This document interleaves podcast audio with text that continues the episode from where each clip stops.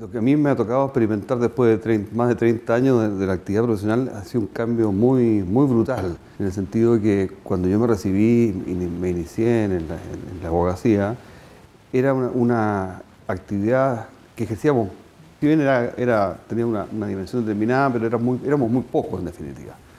Piensa que hoy día entran más de 350, 400 alumnos en la Facultad de Derecho, en mi época entrábamos 120, ¿ah? y de los cuales paradójicamente me tocó a mí que más de un 80% eran mujeres, las cuales por esas cosas de la vida muy pocas después ejercieron. Entonces, el espacio laboral, la búsqueda de trabajo es una cuestión que no tiene nada que ver con lo que pasa hoy día. Hoy día asistimos a una verdadera desarrollo pero exponencial de la actividad de los abogados por la diversidad de facultades de derecho a lo largo del país, más de 4.000, 4.500 abogados anualmente.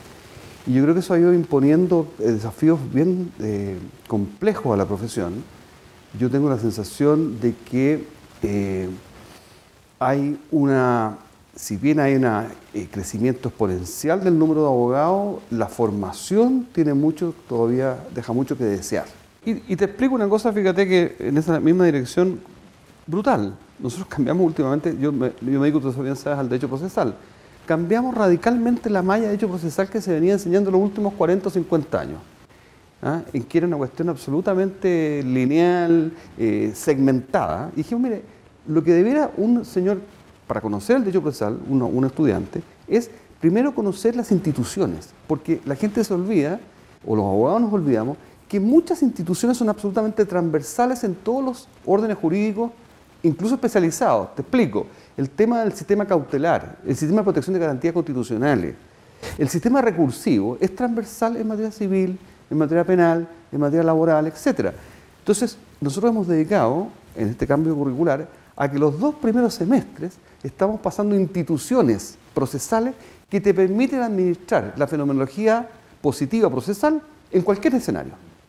Y los semestres que vienen a continuación son las bajadas a la ley positiva. Así como tú aprendiste, o el alumno aprendió la, la noción fundamental, los criterios, los parámetros de la potestad cautelar, es ahora, y lo entiende el objetivo, la razón de ser de eso y sus presupuestos, ahora es capaz de entender el sistema cautelar en materia civil o es capaz de entender el sistema cautelar de la prisión preventiva, personal o real en materia o de otro tipo en materia penal. Esa mirada es un cambio en la formación de los estudiantes en el ámbito simplemente del derecho procesal, porque muchos otros ámbitos están en esa lógica de cambiar. Yo veo, y lo veo en la universidad, lo veo en la gente que yo contrato, que hay una generación joven espectacularmente hábil y deseosa de intervenir en los litigios. Por ejemplo, en la área litigiosa, que es la que más yo te podría dar, referencia. ¿Por qué? Yo diría fundamentalmente porque el ejercicio del litigio hoy día en los ámbitos de los sectores reformados ha significado un cambio cualitativo espectacular. Es decir, hoy día es mucho más interesante la forma de litigar a través del sistema de audiencia oral que es la forma de litigar que hemos estado tradicionalmente y todavía seguimos anclados, para, más la suerte nuestra, en el ámbito civil. Pero en el ámbito laboral, en el ámbito familiar, en el ámbito penal, eh, la forma de litigar es un desafío intelectual, estratégico, de marca mayor, que muchas veces la generación anterior no lo vivió, porque vivió una cosa mucho más estandarizada, mucho más oculta, mucho más, tuvo el sistema, el sistema inquisitivo penal antiguo, que era una, una cuestión de tras bambalinas, digamos. Aquí es una justicia en la cual están en una permanente palestra de juzgamiento y de transparencia que hace muy diferente las destrezas. Y la naturaleza de la litigación es muy homologable a lo que ocurre en el extranjero. Por tanto, el formato... Exactamente. Entonces, lo que, lo que te habla eso desde que muchos de los muchachos que hoy día ejercen la actividad en el ámbito de la litigación han estado formados afuera. O sea, un, chiquillo que ha estado formado en el, en el en Londres o en materia de litigación o en, la UCLA, en Estados Unidos o en Francia, etcétera, está perfectamente habilitado, tiene las, herramientas perfectamente para litigar en Chile.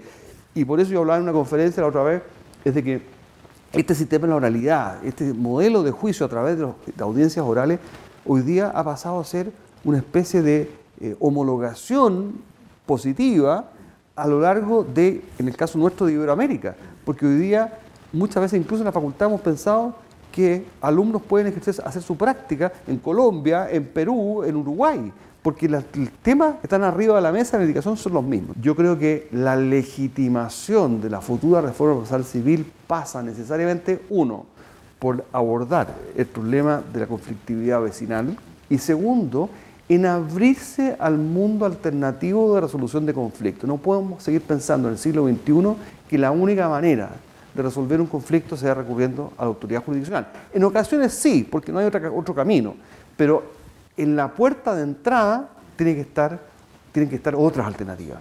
Y está archi demostrado que la mediación, por ejemplo, es una de las vías de solución de conflictos ¿ah? sumamente eficiente, sobre todo desde el punto de vista que no eh, se presenta como una cuestión rupturista de las relaciones humanas, comerciales o de todo tipo.